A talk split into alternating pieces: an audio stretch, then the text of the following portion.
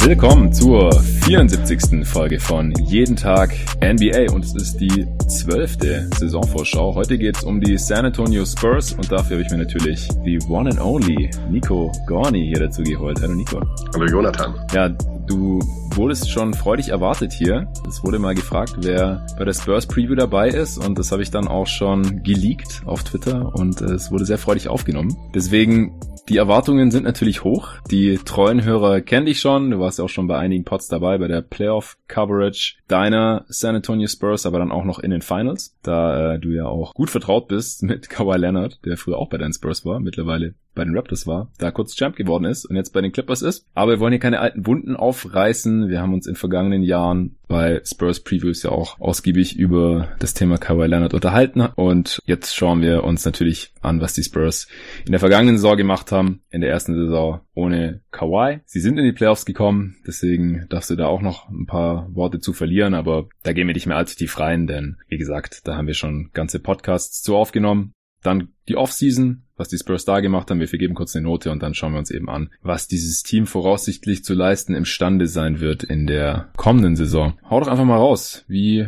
hat dir die letzte Saison gefallen? Was ist da so passiert? Ja, also grundsätzlich hat mir die Saison eigentlich äh, ziemlich gut gefallen, gemessen an den Ansprüchen, die ich vorher an das Team hatte. Es gab ja dann doch einen ziemlich gewaltigen Umbruch im letzten Sommer, eingeleitet durch den äh, Kawhi Leonard Trade, den du gerade eben kurz angeschnitten hast. Ja. Äh, das wurde dann noch gefolgt durch das Retirement von Manu Ginobili, was jetzt nicht wirklich ähm, unerwartet kam, aber dennoch natürlich massiver Einschnitt ist. Auch Tony mhm. Parker hat das Team verlassen. Und das war es dann halt eben mit der Big Three-Ära und eigentlich all dem, womit man die Spurs so die letzten gut 15 Jahre verbunden hat. Ja. Und da musste man sich jetzt natürlich erstmal auf eine neue Situation einstellen.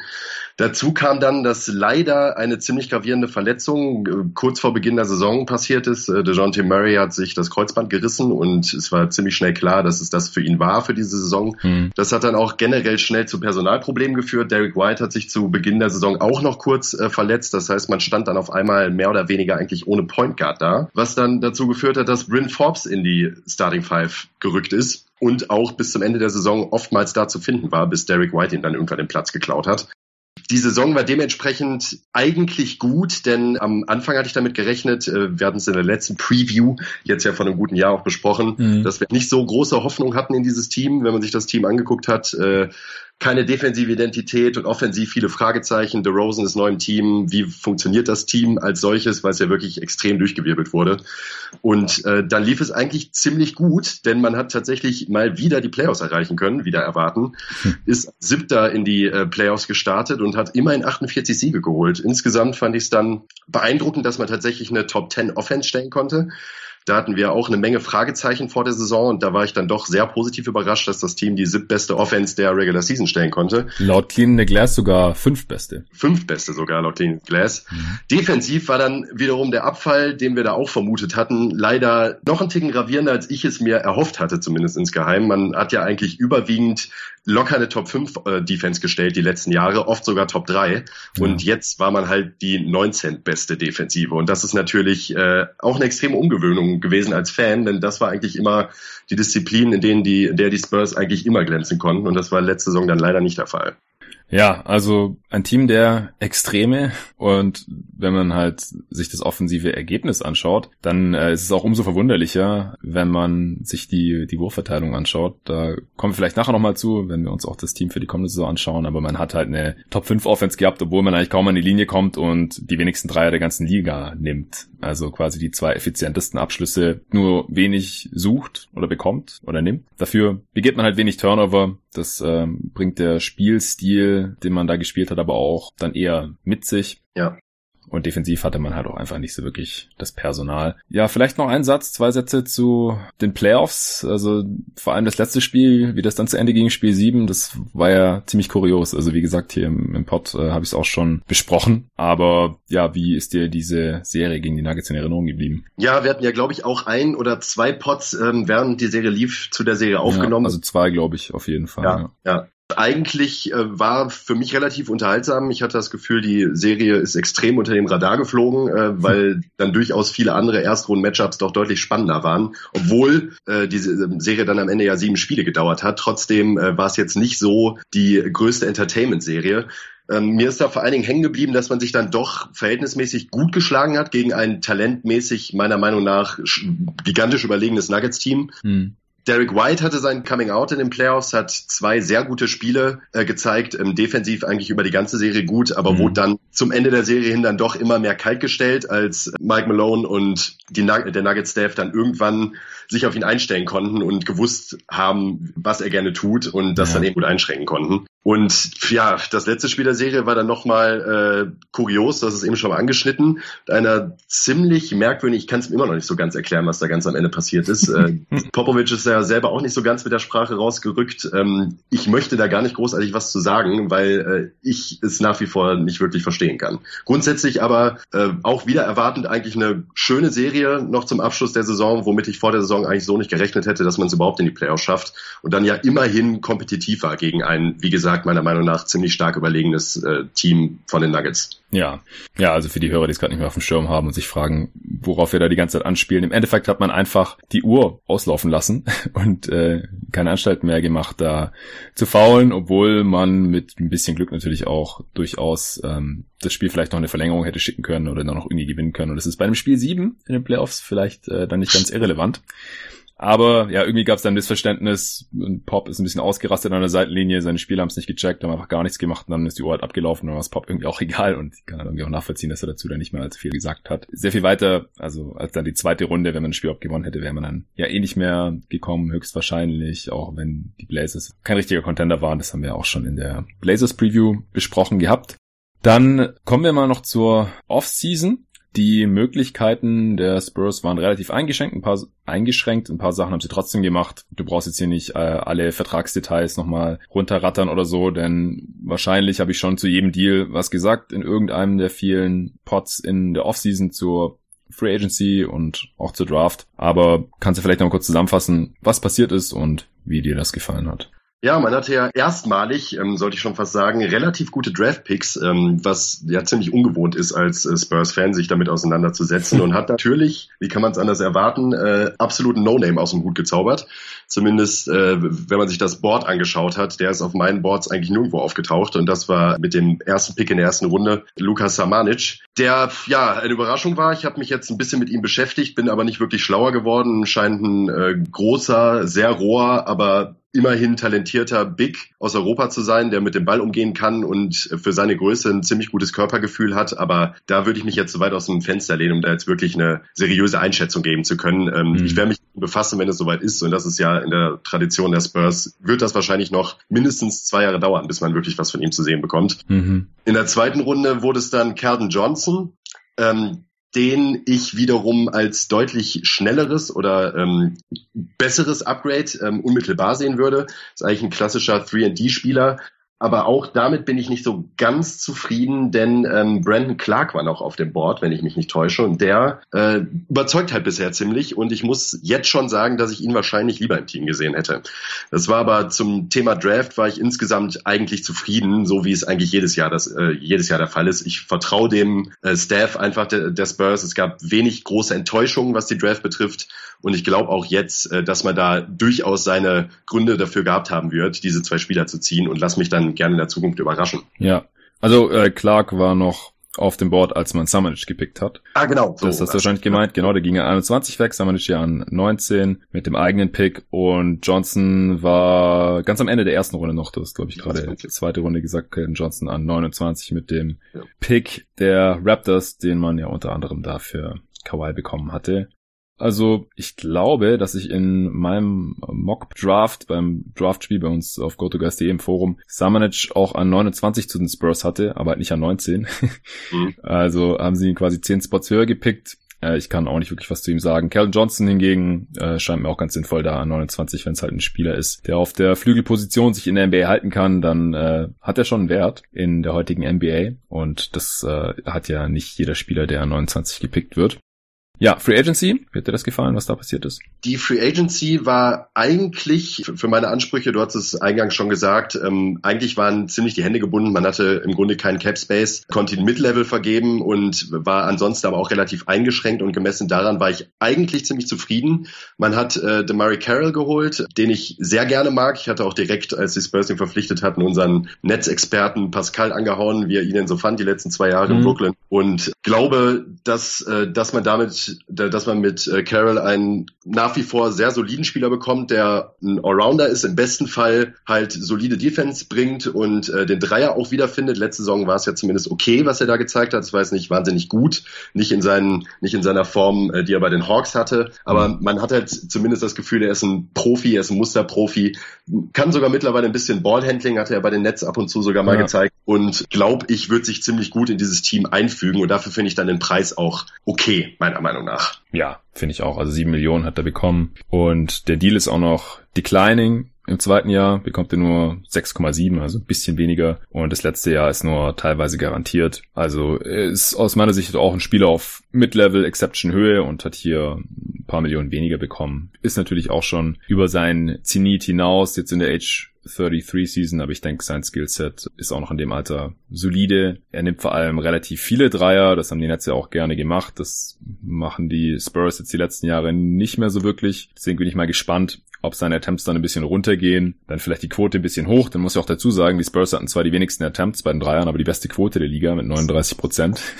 Das äh, bringt das eben so mit sich, wenn man sich die Dreier sehr gut aussucht und wirklich nur die guten Dreier nimmt, für die man dann keine Rüge von Pop sich einhandelt, dann äh, fallen die tendenziell natürlich auch mit ein paar Prozentpunkten besser. Also da bin ich mal gespannt, ob er sein relativ hohes Volumen da bei den Spurs auch halten kann, ob er noch genauso viel werfen darf oder ob man ihn vielleicht sogar geholt hat, um eben auch ein paar mehr Dreier zu nehmen dann in der nächsten Saison als Team. Ich hoffe, das ist der Fall. Ja, Rudy Gay hat man ja gehalten. Für zwei hat, weiter verpflichtet. Ja, 29 Millionen für zwei Jahre. Es ist ein üppiger Deal, keine Frage, aber ich war ja auch vor der vergangenen Saison eigentlich ein Fan davon, dass man äh, Rudy Gay weiterhin gehalten hat. Das hat er für mich eigentlich auch ähm, bestätigt in der letzten Saison. Er funktioniert gut in diesem Spurs-System, äh, Spurs-System, gibt dem Team generell eine Dimension, die es ohne ihn halt eben eigentlich auch nicht so hat. Deshalb bin ich auch mit der Carroll-Verpflichtung sehr zufrieden, dass ja im Grunde vom Buddy her und auf dem Wing ähnlicher Spielertyp ist, den man dazu bekommt, was halt eben die Flexibilität Flexibilität durchaus erhöht, weil man halt durchaus öfter small gehen kann, als das vorher der Fall gewesen ist. Und ich fand halt, mhm. war gerade in dieser Rolle dann doch ziemlich wichtig. Er hat äh, den Dreier solide getroffen letztes Jahr, ist defensiv okay, also funktioniert zumindest äh, im, im System solide und bringt halt eben diese große Line-Up-Flexibilität mit sich. Ja, man könnte jetzt sagen, das Geld ist natürlich ziemlich viel. Allerdings, wie wir gerade gesagt haben, die Möglichkeiten waren ziemlich begrenzt und das ist meiner Meinung nach ein ziemlich typischer Spurs Deal für einen Spieler, der sich bewiesen hat in, in, in seiner Rolle, die er bekommen hat bei den Spurs und man ihm jetzt eben das Vertrauen, den Vorschuss nochmal gibt, sagt, äh, wir hätten dich gerne und würden dich gerne behalten. Ich weiß nicht, ob er ähnlich, einen ähnlich dotierten Vertrag ähm, woanders bekommen hätte. Ich denke eher nicht. Trotzdem gefällt mir der Deal gut, weil ich ihn als Spieler ähm, wirklich ähm, zu schätzen gelernt habe und er auch durchaus Leistung bringt. Also den Deal kann ich nicht großartig kritisieren. Ja, das haben wir die letzten Jahre auch schon gesehen, dass es ein bisschen zur Spurs-Kultur gehört, irgendwie die eigenen Spieler, vor allem die älteren, ein bisschen überzubezahlen. So ja. gesehen ja auch bei Paul Gasol zum Beispiel vor ein paar Jahren. Gay geht jetzt auch in die Age 33 Season, also genauso alt wie Demary Carroll eigentlich. Ich glaube auch nicht, dass er woanders knapp 15 Millionen bekommen hätte und halt in der Off ein bisschen überbezahlt, denn das ist ja so durchschnittliches Startergehalt und das ist er, glaube ich, in den wenigsten Teams. Bei den Spurs ja eigentlich auch nicht, aber durchaus solider Rollenspieler, ähm, der aus meiner Sicht auch positiven Impact hat aufs Spiel. Und deswegen würde ich es auch nicht total abstrafen. Dann ist ja noch was ein bisschen blöder gelaufen bei den Spurs. Die haben Bertans weggetradet um, na, wie heißt der Marcus Morris, noch einen Deal anzubieten. Und der hat zugesagt und dann gegen den Willen seines Agenten doch bei den Knicks zugesagt. Also hat quasi aus diesem Deal wieder rausgewunden, hat sich danach auch getrennt von Rich Paul, äh, von Clutch Sports. Also das war ein bisschen komisch, sieht nach einem Alleingang von Marcus Morris aus, natürlich uncool für die Spurs, weil sie halt Bert Hans dann quasi umsonst weggetradet haben, denn sie haben dann fünfeinhalb Millionen, also ich glaube, sie haben Carroll dann ein bisschen mehr Geld gegeben noch, als der eigentlich bekommen hätte und dann äh, fünfeinhalb Millionen noch Trey Lyles gegeben. Ja, was hältst du von der ganzen Geschichte? Ja, es war halt, also ich hätte mich durchaus gefreut über Marcus Morris. Er hat durchaus seine Stärken und hätte, glaube ich, halt auch eben diesen Spielertyp, den ich gerade angeschnitten habe, ähm, hätte halt nochmal weiter ergänzt den Kader in dieser Hinsicht, hätte auch bestimmt eine gute Rolle gespielt in diesem Team. Ist halt einfach insgesamt sehr ärgerlich gelaufen, eben auch, dass man Bertans abgegeben hat, dem ich jetzt nicht wahnsinnig hinterher traue, das muss ich dazu sagen. Also äh, er hatte seine Rolle letzte Saison, aber man hat auch in den Playoffs wieder gesehen, dass er nicht unbedingt zwingend zu höheren Berufen ist und ich glaube auch nicht, dass er eine langfristige Zukunft bei bei den Spurs gehabt hätte. Das ist trotzdem schade, weil man ihn halt jetzt dann eben letzten Endes für umsonst abgegeben hat. Mhm. Ähm, das Morris wäre schön gewesen, ist einfach ärgerlich gelaufen. Ich habe es auch nicht so ganz verstanden, du hast es äh, gerade schon angeschnitten. Es wird irgendwo eine Ego-Nummer von Morris gewesen sein. Warum er jetzt unbedingt zu den Knicks wollte, äh, weiß wohl auch nur er selbst. es war doof und dann war halt dann eben der Notnagel, den man dann halt am Ende noch geschlagen hat, war dann eben Trey Lyles, der jetzt auch äh, ja nicht unbedingt eine nennenswerte Ergänzung ist, um es mal diplomatisch auszudrücken. Hat ja durchaus mal ganz solide Phasen gehabt bei den Nuggets, bis er dann irgendwann aus der ähm, Rotation gefallen ist. Ist noch jung, verhältnismäßig, 23. Ähm, da erwarte ich jetzt erstmal nichts großartig von ihm. Also ähm, es ist nicht kein großes Risiko. Er hat nächste übernächste Saison, also Saison 2021, hat er nur eine Million Dollar garantiert, was das Risiko dann auch nochmal minimiert meiner Meinung nach. Und das ist schon okay. Man kann es versuchen. Er wäre jetzt nicht der erste Spieler, der im Spurs-System dann durchaus nochmal solide Leistung bringt, auch in dem Alter. Ähm, aber grundsätzlich doof gelaufen, keine Frage. Ja, was wäre jetzt deine Note für diese Offseason? Also gemessen daran, dass ich eigentlich keine großen Erwartungen hatte und jetzt weder groß positiv äh, überrascht wurde noch negativ enttäuscht wurde, würde ich der Offseason einfach mal eine solide 3 geben. Also eine 3 bis 3 minus ungefähr. Eine gute 3.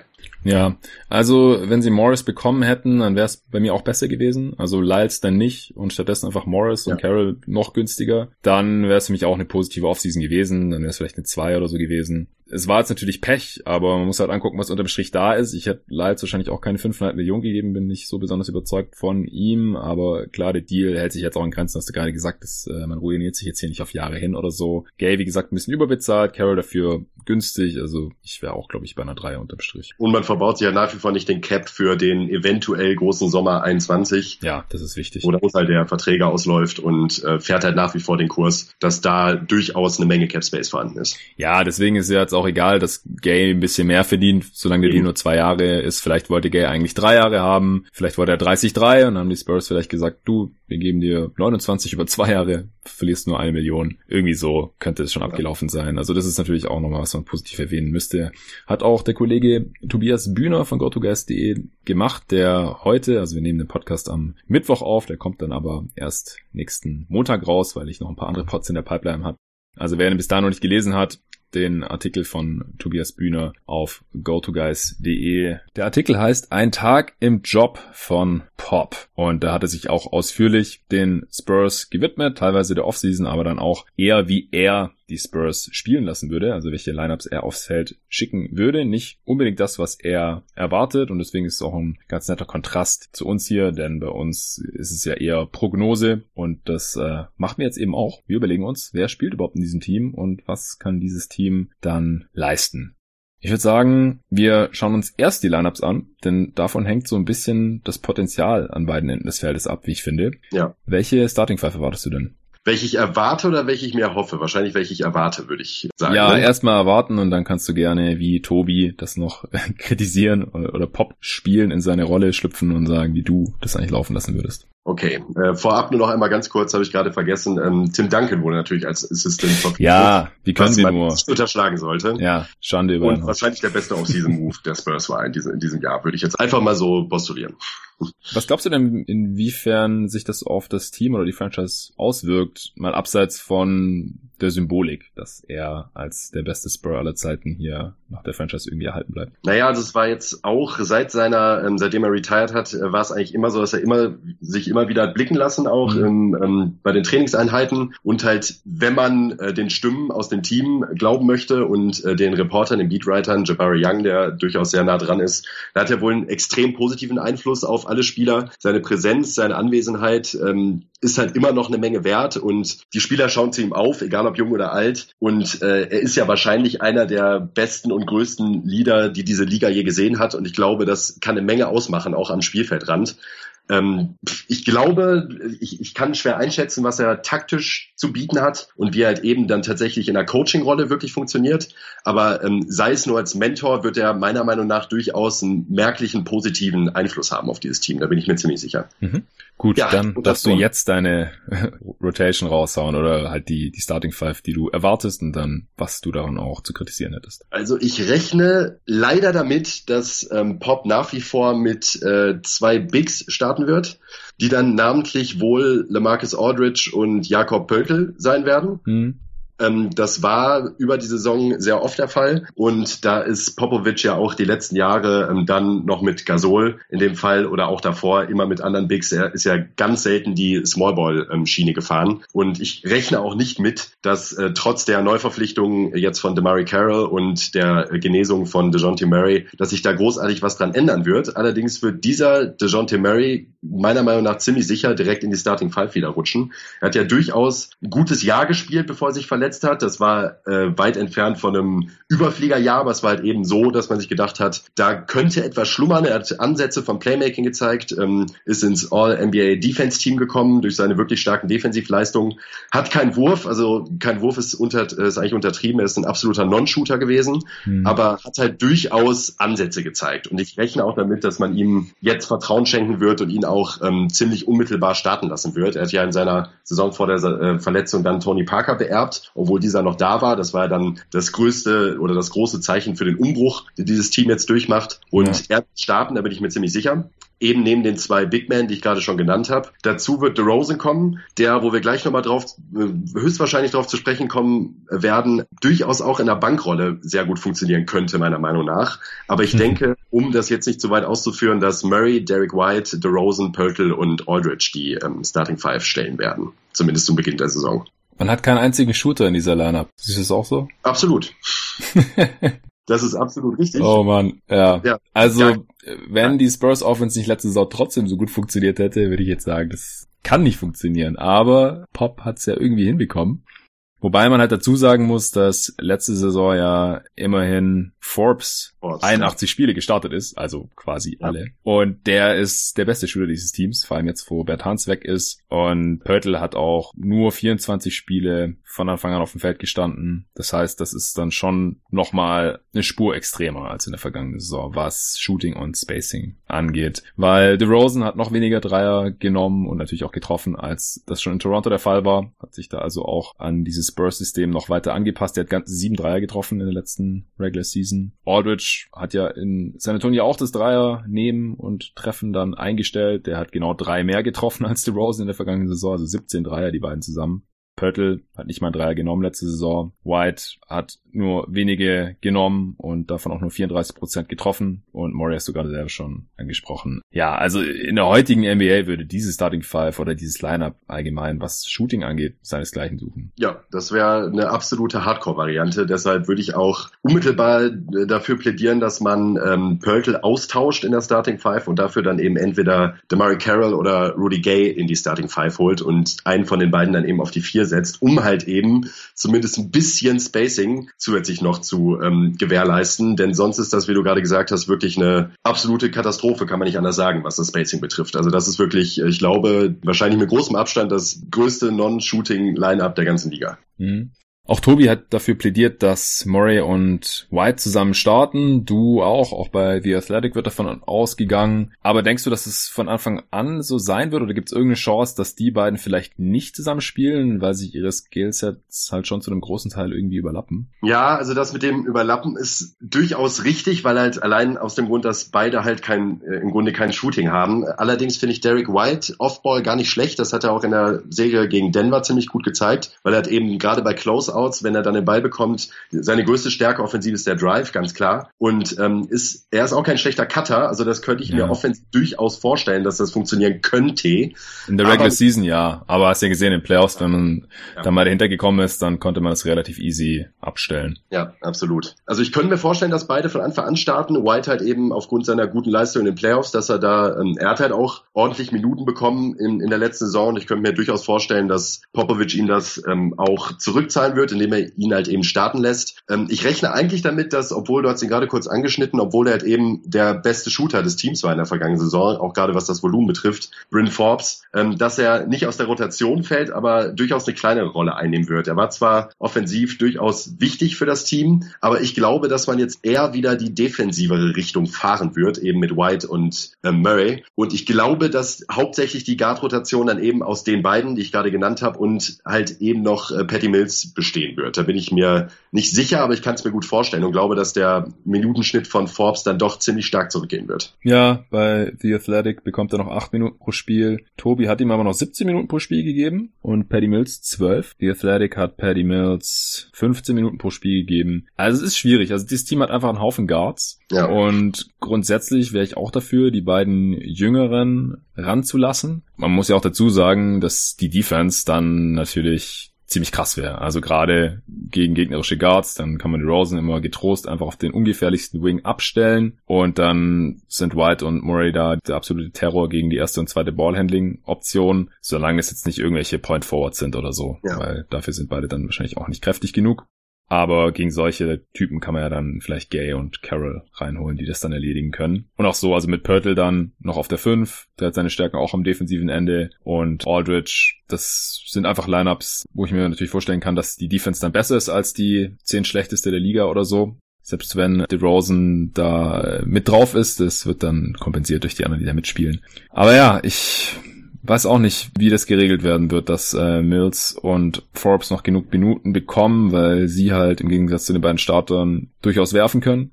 Mills hat ja auch jetzt eine ziemlich bombastische Weltmeisterschaft gespielt. Scheint gut in Form zu sein. Übrigens auch ein weiterer Vorteil Whites wahrscheinlich, dass er jetzt schon sehr viel wieder mit Pop in der Nationalmannschaft zusammenarbeiten konnte.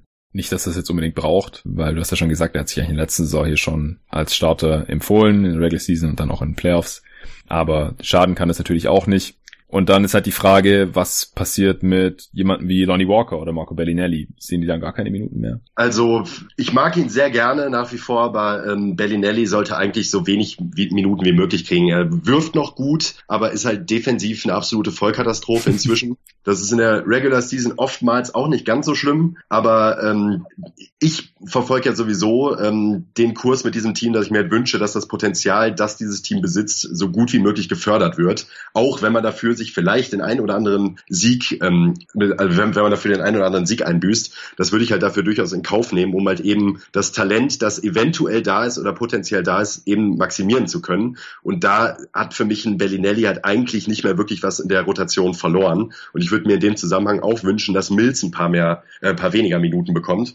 Du hast, du hast gerade schon angeschnitten, er hat ein tolles Turnier jetzt gerade gespielt, war aber meiner Meinung nach in der letzten NBA-Saison ähm, merkt man durchaus, dass er inzwischen abbaut. Er nimmt den Dreier noch und trifft ihn auch solide, ist aber sonst offensiv auch sehr, sehr, sehr streaky und hatte jetzt aber auch, das muss ich ihm dann zugutehalten, das Problem, dass er halt eben in eine Rolle gedrängt wurde, die er halt eigentlich nicht ausfüllen kann. Er ist eigentlich kein Ballhändler. Er ist ein wahnsinnig guter Aufbauspieler, ähm, wo ich auch immer wieder überrascht bin, wie unfassbar gut er sich bewegt ohne Ball. Der ist ja extrem aktiv und kann das einfach und das kann auch sehr wertvoll sein. Funktioniert aber eben in der Regel nur, wenn man ähm, einen guten bis sehr guten Ballhändler neben ihn stellt. Und er funktioniert nicht gut, wenn er den Ball nach vorne bringen muss und halt eben den Angriff initiieren muss. Und da hoffe ich, ähm, dass er am Ende dann auch ein paar weniger Minuten bekommen wird und man dann halt eben vermehrt auf ähm, Murray und äh, White setzen wird. Ja, also muss auch dazu sagen bei Mills, dass es jetzt nichts Neues war, dass er für Australien total abgeht. Ja. Und wir wissen ja trotzdem, was er in der NBA ist oder was er auch nicht ist und was er nicht so gut kann, ist einfach ein anderes Niveau, muss man ganz offen so sagen, bei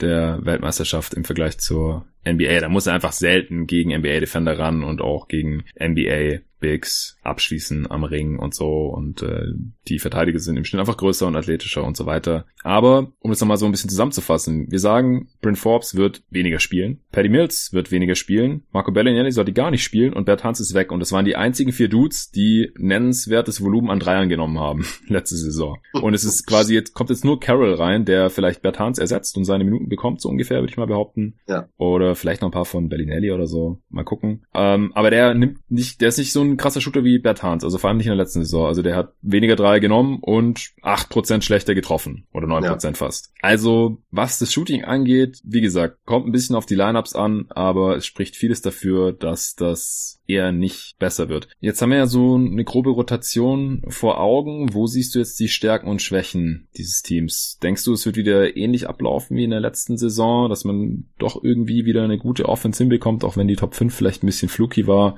und defensiv vielleicht besser, aber mal gucken, weil ich sag's auch sonst in den Pods immer dazu, von den zehn Spielern, die die meisten Minuten bekommen in der letzten Saison, sind acht noch da. Also es fehlt nur Bert Hans, der hat die acht meisten bekommen und Dante Cunningham hat die zehn meisten Minuten bekommen. Das hat mich auch gewundert, als ich das vorhin gesehen habe. Vor allem, weil der ja dann auch in Playoffs eigentlich keine Rolle mehr gespielt hat, glaube ich, oder? Nee, hat er nicht. Ja, 13 Minuten hat er gesehen in Playoffs. Ja, also was erwartest du da? Ja, äh, was erwarte ich da? Du hast es eben auch noch mal kurz angeschnitten. Ähm, ich äh, erhoffe mir sehr, dass äh, Lonnie Walker noch einen kleinen Sprung macht. Den haben wir jetzt, äh, habe ich jetzt gerade nicht äh, nicht erwähnt, als ich noch auf die Guard-Rotation eingegangen bin. Mhm. Ähm, der sollte meiner Meinung nach eigentlich auch jede Minute kriegen, die äh, Bellinelli sonst bekommen hätte. Allein eben aus dem Grund, den ich eben angesprochen hatte, mit Talent maximieren und eben sehen, ob er was leisten kann. Wenn er es kann, dann äh, kann man ihn dafür belohnen und ihm Minuten geben. Wenn nicht, dann kann man einen Bellinelli halt immer noch spielen lassen. Äh, das aber nur noch mal zur Rotation. Was die Stärken und Schwächen betrifft, glaube ich durchaus, dass man sich äh, defensiv verbessern wird. Da bin ich mir sogar ziemlich sicher. Einmal aus dem Grund, dass mit Carroll und Murray vor allen Dingen eben solide bis gute Defender dazugekommen ist, sind und gleichzeitig aber eben auch, was halt durchaus eine Rolle spielt, ähm, sich das Team immer weiter finden kann und jetzt eben auch schon eine Saison zusammen gespielt hat. Das betrifft dann Spieler wie Pöltl, wie DeRozan und es hat sich immer wieder gezeigt, auch gerade bei den Spurs oder auch generell generell in der Liga, dass je länger die Teams zusammen spielen, dass die Defensive dazu tendiert, besser zu werden, gerade in so einem dann doch ziemlich sicheren System, das die Spurs spielen lassen in der Hinsicht und auch klare Prinzipien haben. Wenn die Spieler das immer mehr verin äh, verinnerlichern, glaube ich, dass die Defense auch besser werden wird. Offensiv bin ich da wieder weitaus skeptischer, aber das war ich vor Beginn der letzten Saison auch und tendiere halt mittlerweile dann eben tatsächlich dazu, dass es schon irgendwie funktionieren wird. Das hört sich jetzt extrem banal an und natürlich auch absolut nicht fundiert. Ähm, wir haben es gerade angesprochen, es ist kaum Shooting da. Das Team agiert enorm viel aus der Midrange und scored über Post-Ups. Das wird auch nächste Saison wieder so sein. Man wird ziemlich langsam spielen, auch da kann man sich ziemlich sicher sein. Das führt aber dann eben dazu, äh, dass man nach wie vor traditionell wenig Fehler begeht, wenig Turnover, ähm, ja. was dann wieder zu wenigen Transition-Punkten für die Gegner führt. Wobei ich da auch noch, ähm, ich wollte es eben schon erwähnt haben, aber das nochmal ganz intensiv beleuchten wollte, wie unfassbar unterschiedlich dieses Team auswärts und zu Hause agiert hat. Es war wirklich ein absoluter Weltenunterschied in der vergangenen Saison ähm, an Zahlen ziemlich schnell zu verdeutlichen. Man hat zu Hause einen Rekord von 32,9 gehabt und auswärts einen Rekord von 16,25. Mhm. Und äh, das war wirklich massiv. Und das hat man auch ähm, in sehr vielen Situationen gemerkt. Defensiv war es auswärts eine absolute Katastrophe. Da hatte man ein D-Rating von 114,3 und zu Hause immerhin 106,8, was jetzt gar nicht mal so schlecht ist. Und ich könnte mir halt vorstellen, wenn sich das Team mehr findet und mehr Sicherheit da reinkommt, dass man da einen Mittelwert erreicht und dann eventuell wieder ins Mittel, ins Ligamittelfeld rutschen kann, was die Defensive anbelangt. Also irgendwas zwischen 12 und 15 rum und die Offensive eventuell grob halten kann oder von mir aus zwei, drei ähm, Stellen schlechter, was dann aber dazu führen würde, dass das Team insgesamt dann einen Ticken besser ist. Ja, also ich glaube auch, dass Murray beim Forcieren gegnerische Turnover helfen kann. Also da wird man höchstwahrscheinlich besser als den vorletzten Platz abschließen. Ja. Und das ähm, ist halt einer der Faktoren, wenn man sich das halt immer anschaut, diese Four Factors, wo das Team da so abschneidet. Rebounding sind sie immer stark. Das ist bei Pop ja auch immer wichtig, dass defensiv gereboundet wird. Entsprechend langsam ist dann halt auch die Pace, während das offensive Brett ja übrigens immer äh, verschmäht wird. man lieber schaut, dass man äh, gute Transition Defense spielt und ja, man fault wenig. Und wenn man dann noch ein paar Turnovers mehr forcieren kann und allgemein, du hast ja gerade eigentlich alles schon angesprochen, da stimme ich zu, man ist besser eingespielt, man kennt das System, das Pop sehen will und wir haben es ja vorhin schon gesagt, also die Starting Lineup, die hat zwar kein Shooting, aber defensiv sieht es ziemlich solide aus. Da würde ich schon auch zustimmen. Also ich glaube nicht ganz, dass man diese Offense halten können wird. Wir haben eigentlich besprochen, wieso. Und wie gesagt, gemessen an dem Shooting, das dann nicht vorhanden ist, müsste die Offense eigentlich noch viel schlechter sein. Aber ich äh, vertraue da jetzt einfach mal auf Pop, dass er das wieder einigermaßen wiederholen kann mit seinem Team und dann einfach andere Stärken ausspielt und es in der Regular Season einfach extrem gut klappt. Playoffs mal gucken und dass man halt in der Defense besser wird unterm Strich. Hast du jetzt noch irgendeinen Spieler konkret im Kopf, der aus deiner Sicht zu viele Minuten oder zu wenig Minuten sehen wird? Das eigentlich relativ kurz und knapp gesagt. Ich vermute, dass ähm, aufgrund des Vertrauens, dass er in diesem Team mit Abstrichen auch zurecht genießt, dass Paddy Mills äh, zu viele Minuten bekommen wird. Also ich rechne auch damit, dass er mindestens 15 sehen wird wahrscheinlich, was ich mittlerweile mhm. eben als ein bisschen zu viel erachte und zu wenig wird, aber das ist auch ein bisschen mehr Fandenken, ähm, für mich dann wahrscheinlich Lonnie Walker bekommen, den ich einfach gerne mal sehen würde und halt auch gerne mal ihm die Möglichkeiten auch wiederholt geben würde, sich einfach mal beweisen zu können. Und das ist halt wahrscheinlich nicht drin, weil man halt eben ganz klar um die Playoffs spielen möchte. Und da ein oder zwei schlechte Leistungen wahrscheinlich dazu führen würden, äh, werden, dass er dann eher wieder in die G-League abgeschoben wird, als dass er dann wirklich ernsthafte Minuten zu sehen bekommt. Also ich vermute, Patty Mills bekommt zu viele für meine Vorstellung und Lonnie Walker leider zu wenig. Ja, dabei hat er in der Summer League doch schon gezeigt, dass er sich die DeRozan-Würfe in der Midrange ganz gut erarbeiten kann. ja, das auf jeden Fall. Aber du hast ja vorhin auch gesagt, dass die Spurs ihre Talente oft ein, zwei Jahre auf der Bank vergraben und dann irgendwann rausholen und dann wundert sich jeder, wo kommt der denn jetzt her, so wie bei Derek White eben auch zuletzt gesehen. Ja. Und dann ist es bei Walker eben erst in der nächsten Saison 2020, 2021 vielleicht der Fall, weil ich sehe auch nicht so richtig, wo die Minuten jetzt herkommen sollen. Nee, selbst bei Verletzungen äh, vermute ich dann auch, dass du dann eher, wahrscheinlich sogar, weil er, glaube ich, mehr ready ist, ein Calvin Johnson vielleicht mal Minuten sehen wird, wenn sich ein Rudy Gay mhm. mal wieder verletzt oder ein Carroll nicht durchspielen kann, könnte ich mir das eher vorstellen. Oder dass dann ähm, eben andere Spieler nachrücken, aber ich sehe da auch leider Lonnie Walker nicht als erste Option. Ja, ja, die Rookies äh, werden wahrscheinlich auch wenig bis gar nicht spielen. Das haben wir ja vorhin schon erwähnt. Das ist einfach meistens so bei Pop, wenn da nicht irgendwas krasses passiert, was Verletzungen angeht oder so. Du hast vorhin ganz kurz erwähnt, dass du dir die Rose in der Bankrolle auch vorstellen könntest. Das ist wahrscheinlich sowieso unrealistisch, aber erklär doch mal kurz, wieso das so ist. Ja, ich glaube halt, dass er ähm, das Skillset, das er jetzt auch in diesem Jahr für die Spurs nochmal gezeigt hat, das ist ja, dass er durchaus gut scoren kann, wenn man ihm die Möglichkeiten dazu gibt und auch ein solider Ballhändler ist. Das alles auf keinem Superstar-Niveau, aber eben auf gutem Niveau. Und ich glaube, dass er eben genau mit diesem Skillset ähm, eigentlich der perfekte Sixth Man ist, ähm, wenn man so ein bisschen an die Ginobili-Rolle denkt. Das könnte ich mir bei ihm eigentlich ziemlich gut vorstellen, dass er so Mitte des ersten Viertels reingeschmissen wird, auch in den Closing-Lineups dabei ist, aber halt eben ähm, für verlässliches Scoring von der Bank sorgen kann. Ich glaube, dass man in der Starting Five mit bestimmten Lineups ähm, ihn nicht ersetzen kann, das nicht, aber dass dieser Scoring-Punch, den er mitbringt, glaube ich, losgelöst, und das war sowieso oft ein Problem, dass die Lineups mit Aldridge und DeRozan zusammen auf dem Feld oftmals nicht so gut aussahen. Und ich könnte mir halt vorstellen, ähm, man hat es bei Aldridge immer wieder gesehen, vor allen Dingen eben in der ähm, vergangenen Saison ähm, vor DeRozan, als äh, Kawhi die ganze Saison verletzt war und Aldridge dementsprechend die erste Option in der Offense war, dass er so noch sehr gut funktionieren kann. Und äh, ich glaube, dass man beide, also sowohl DeRozan als auch Aldridge, so maximieren würde, wenn man die beiden halt eher staggert, anstatt den Großteil ihrer Spielzeit sie zusammen aufs Feld stellt. Und da würde ich halt dann eben eher DeRozan auf die Bank schieben, weil es halt eben das Personal mehr hergibt als Aldridge. Und äh, das wäre eine Option, die ich durchaus gerne mal sehen würde, muss ich sagen. Ich auch. Ich glaube, den meisten Hörern ist meine Meinung zu DeRozan mittlerweile hinlänglich bekannt. Ich glaube, dass er einfach überschätzt wird von vielen Fans zum einen, aber zum anderen auch von vielen in der NBA, weil er einfach besser aussieht, als er letztendlich ist. Dafür ist er mir defensiv einfach eine zu große Schwachstelle und äh, offensiv ist mir sein Skillset nicht breit genug, so dass es auf dem höchsten Level eben noch den Ansprüchen gerecht wird. Das fällt dann vielen immer erst in Playoffs auf, wenn es dann wirklich offensichtlich ist, dass sein Game einfach nicht mehr so gut funktioniert mit Tough Shots forcieren und da dann oft noch irgendwie irgendwelche Freiwürfe rausschinden und so. Ja. Man kann es aber halt auch ablesen, das habe ich auch schon oft genug gesagt. Also On-Off-Stats oder Net-Rating ist jetzt wirklich nicht der heilige Gral oder so, aber bei DeRozan, das haben wir auch vor einem Jahr schon gesagt, da hat er nur für die Raptors gespielt gehabt, auch für verschiedene Coaches und mit verschiedensten Teammates. Äh, in acht von neun Saisons hat das Team mit ihm auf dem Feld immer schlechter performt, als wenn er auf der Bank saß, was sehr, sehr auffällig ist. Denn da gibt's mal Flugjahre, wo gute Spieler trotzdem einen negativen Wert aufweisen, aber in neun von zehn Jahren und jetzt halt auch der Karrierewert mittlerweile, also bei den Spurs letztes Jahr war es auch wieder ziemlich übel, minus 5,3 laut Clean the Glass. Das ist schlechter als 80 Prozent auf seiner Position. Und das bei einem Spieler, wo man halt sagt, ja, das ist ein All-Star und äh, der verdient einen Haufen Kohle und so. Das passt aus meiner Sicht halt irgendwie nicht zusammen. Deswegen würde ich gerne mal sehen, wie es aussieht, wenn er mehr gegen Bankspieler ja. ran darf da kann er sein Game dann auch gut ausspielen und ich glaube, dann könnte er dem Team halt auch wirklich helfen, sodass halt unterm Strich sein Team auch mehr Punkte macht, wenn er auf dem Feld ist, im Vergleich zu, wenn er auf der Bank sitzt.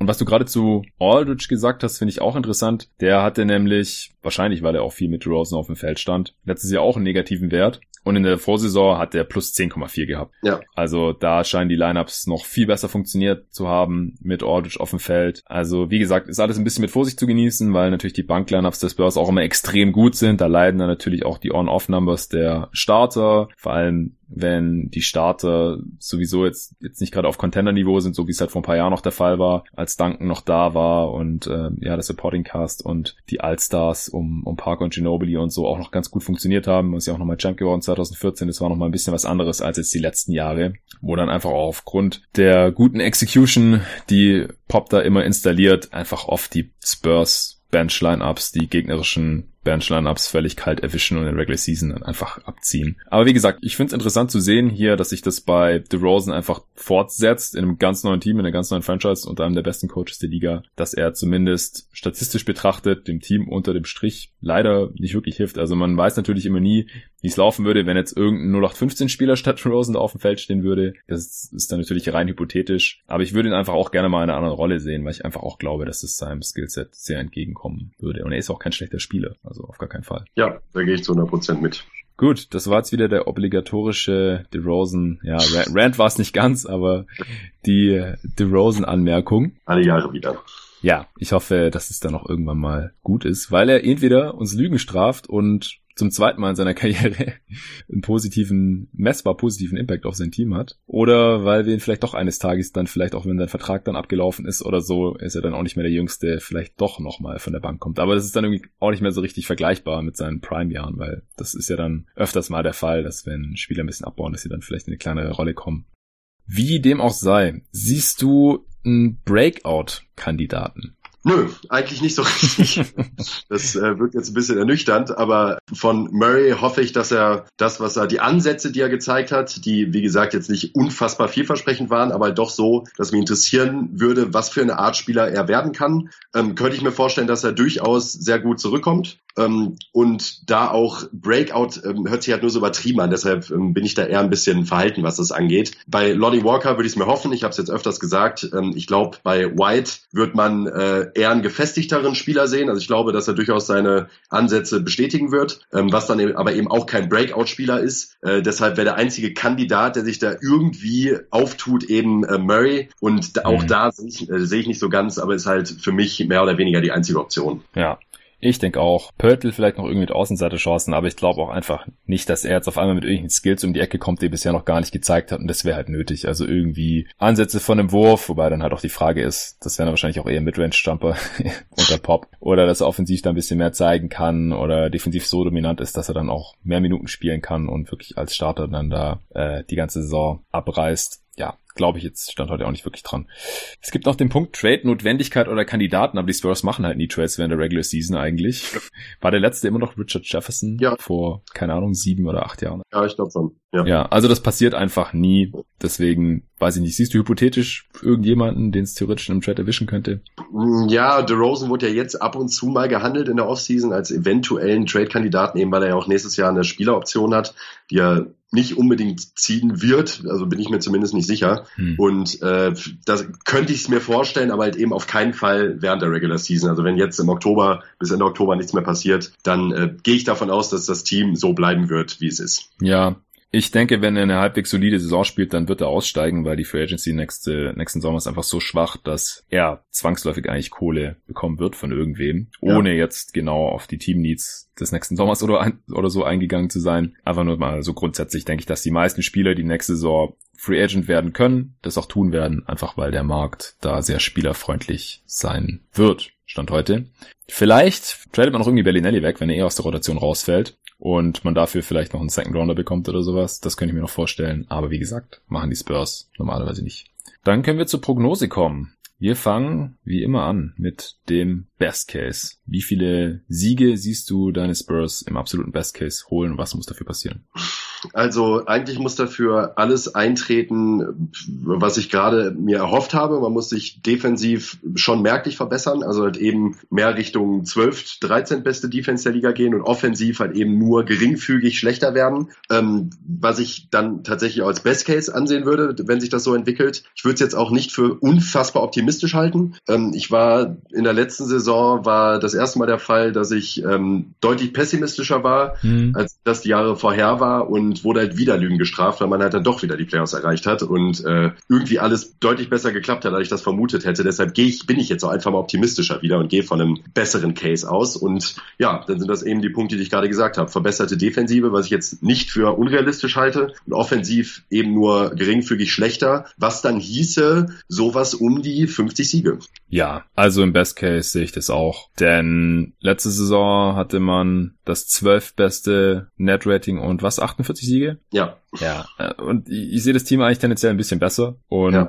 ich will jetzt nicht so sehr auf den Realistic Case eingehen, das machen wir gleich am Ende, aber im Best Case sehe ich auch über 50 Siege. Einfach, weil es die Spurs sind und sie in der Regular Season einfach erfahrungsgemäß rocken und wie gesagt das Team Potenzial hat, defensiv besser zu sein und offensiv ähnlich gut und nicht sehr viel schlechter und dann könnte es locker über 50 Siege werden. Also ich sage jetzt mal Best Case 52 sogar. Ja, das würde ich mitgehen. Was passiert im Worst Case? Im Worst Case äh, verletzt sich Aldridge und äh, einer der zwei jungen Wilden, äh, nenne ich jetzt mal White und Mary, liefern überhaupt nicht so, wie man sich das jetzt erhoffen würde. White geht wieder einen Schritt zurück. Äh, Mary ähm, kommt nicht ansatzweise so wie vor seiner Verletzung ähm, wieder in die Rotation rein. Und das Ganze grenzt zu einem Chaos. Die Offense wird schlechter, die Defensiv bleibt ungefähr, äh, die Defensive bleibt ungefähr gleich schlecht und dann pendelt man sich irgendwo so bei um die 50 Prozent Sieger ein. Das äh, wäre aber wirklich ein extremer Worst Case und ich muss auch mittlerweile sagen, ich traue es diesen Spurs einfach nicht mehr zu. Ich glaube nicht, dass das passieren wird, aber es wäre eben der Worst Case. Das wären dann so 42 Siege. Ja, also schwere Verletzungen sind ja verboten hier bei den Prognosen. Deswegen gehe ich jetzt mal davon aus, dass du nicht meintest, dass Aldridge irgendwie out for season ist, aber halt ein paar Spiele, die dann halt tendenziell auch verloren werden, weil er halt fehlt. Ja, also das System fruchtet nicht. Die alten Spieler werden eben noch älter hm. und liefern nicht mehr und die Jungen ähm, entwickeln sich halt gar nicht weiter und dann könnte es halt eben dazu führen, dass man offensiv ein bisschen schlechter wird und defensiv auf dem Level bleibt und das führt dann wohl dazu, dass man ein paar Siege einbußen würde. Ja, Sehe ich auch so. Also ob man im absoluten Worst Case wirklich über 500 bleibt, weiß ich nicht. Ich sag vielleicht mal Worst Case oberer 30er Bereich, aber so, dass man auf jeden Fall noch um die Playoffs lange mitspielen wird und am Ende reicht's dann halt nicht. Aber das ist halt, wie gesagt, auch der absolute Worst Case. Also den Floor sehe ich da halt auch einfach relativ hoch. Das äh, hat Hop einfach die letzten Jahre bewiesen und das Team ist halt auch, wie gesagt, fast das gleiche wie letztes Jahr, nur wahrscheinlich ein bisschen besser besetzt.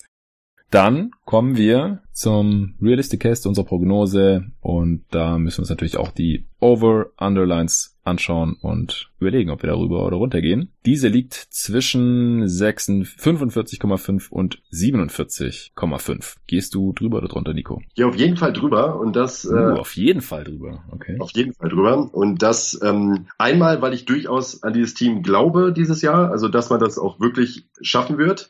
Aber vor allen Dingen, und das muss ich ganz ehrlich gestehen, ist der Hauptgrund, ich bin im letzten Jahr einmal undergegangen und äh, ich wurde halt wieder grandios Lügen gestraft und ich werde bei diesem Team nicht undergehen, bis nicht einmal die Playoffs verpasst haben. Ja, ich werde auf keinen Fall auf Under wetten, aber ich bin bei drei dieser vier Lines tatsächlich ganz knapp under. Ich habe 46 Siege mir aufgeschrieben, deswegen wäre ich nur bei der einen 45,5er knapp drüber und bei den anderen halt knapp drunter. Aber ich würde niemals Geld drauf setzen. Ich werde auf keinen Fall jemals wieder gegen Pop wetten. Und ich bin auch halt einfach auch quasi direkt auf dieser Line. Das kann auch easy 48 wieder werden wie in der letzten Saison. Ich glaube halt, dass die Western Conference ein bisschen tougher geworden ist. Ja. Was ähm, bei meiner Wins-Verteilung natürlich immer nicht berücksichtigt wird, ist, dass wahrscheinlich ein Playoff-Team irgendwie implodiert wegen einer schweren Verletzung oder wegen einem Trade, weil ein Spieler weg will oder so. Passiert eigentlich jedes Jahr. Letztes Jahr waren es zum Beispiel die Pelicans. Und in den Jahren davor gab es auch immer. Und dann verteilen sich halt diese Siege, wo ich jetzt vielleicht ein Team bei 50 oder 47 Siegen habe oder sowas, dann verteilen sich halt die 20 Siege, 15 Siege, die dieses Team normalerweise geholt hätte und dann nicht holt, auf die anderen Playoff-Teams. Und dann können die Spurs halt auch locker irgendwie wieder 48, 49, 50 holen. Realistic Case, das habe ich hier jetzt natürlich nicht mit drin, das ist aber bei jeder Preview so. Also wie gesagt, ich sag 46. Was ist deine Zahl jetzt letztendlich, deine Prognose? Ich gehe auf 50. Uhu, okay. Ich kann es nachvollziehen, aber wie gesagt, ich habe halt alle Siege verteilt und dann bin ich halt bei 46 bei den Spurs rausgekommen. Das ist im Westen auch Platz 7. Nee, stimmt gar nicht. Platz 8 tatsächlich, weil den Blazers habe ich letztendlich 47 gegeben und den Warriors auch und dann habe ich noch einige andere Teams über ihnen. Aber ja, ich sehe sie eigentlich schon ziemlich safe in Playoffs im Realistic Case. Das ist einfach hier dieser toughen Western Conference geschuldet. Ich könnte ehrlich gesagt genauso gut den Warriors und Blazers ein, zwei Siege abziehen und die den Spurs geben oder so. Und dann wären sie halt auf einmal auf Platz 6 im, im Westen. Ich glaube halt einfach nicht, dass sie um Homecourt wirklich mitspielen können. Wenn bei den Teams, die ich Stand heute besser sehe und auch als Contender sehe, im Westen nicht irgendwas Schlimmes passiert. Auf welchem Platz siehst du sie? Siehst du sie da um Homecourt dann mitspielen und was traust du ihnen auch in Playoffs zu? Mm, ja, zu ersterem. Ich halte es für möglich. Also ich glaube, es wird auf jeden Fall Phasen in der Saison geben, wo man auch ähm, durchaus mitgehen kann, dass man es für möglich hält, dass das Team Homecourt erreicht. Halte ich das nicht für wahnsinnig wahrscheinlich, aber ich rechne mit einem guten Platz 5 oder erhoffe mir einen guten Platz 5 am Ende der Saison. Und zum zweiten Punkt, in den Playoffs erwarte ich eigentlich gar nichts erstmal. Da würde ich dieses Team jetzt erstmal gerne so sehen, aber vermute halt, dass es leider ähnlich verlaufen wird wie in den letzten Jahren Jahren, dass man in der Regular Season überraschend gut abschneidet und halt eben eventuell sogar fast um Homecourt mitspielen kann, in den Playoffs dann aber eben talentmäßig einfach überlegen ist, äh, unterlegen ist. Und viele der Dinge, die die Spurs halt eben in der Regular Season so gut machen, in den Playoffs eben nicht mehr in diesem Ausmaß funktionieren und dass man dann eher wieder enttäuscht wird in den Playoffs. Das wäre meine Prognose. Ja, da würde ich mitgehen. Allerletzte Frage. Siehst du für irgendwen bei den Spurs noch Chancen auf irgendwelche Awards oder nee. Auszeichnungen? All-Star? Irgendwer? Ja, Aldridge und DeRozan äh, bei einem optimalen Saisonverlauf, aber der Westen ist halt eben brutal, du hast es gerade angeschnitten äh, und wird auch nicht gerade weniger in diesem Jahr, ganz im Gegenteil. Ich stelle es mir schon sehr schwer vor, könnte mir aber vorstellen, dass ähm, Aldridge ähm, nochmal um All-Star-Spot mitspielen kann eventuell. Hm, ja, das ist da durchaus drin. Ich denke auch, dass Pop, wenn sie wirklich im Best Case bei im niedrigen 50er Bereich landen oder sowas, automatisch in der Coach of the Year Diskussion wieder mit drin ist. Ja, ja. Das ist natürlich auch immer möglich, aber ansonsten sehe ich da jetzt eigentlich auch nicht. Also selbst wenn White und Murray defensiv extrem abgehen, klar, äh, All Defensive Team ist natürlich wieder drin. Ja, das, das äh, wollen wir jetzt hier nicht unterschlagen, aber Defensive Player of the Year als Guard, das kommt eigentlich so gut wie nie vor. Das glaube ich dann auch nicht.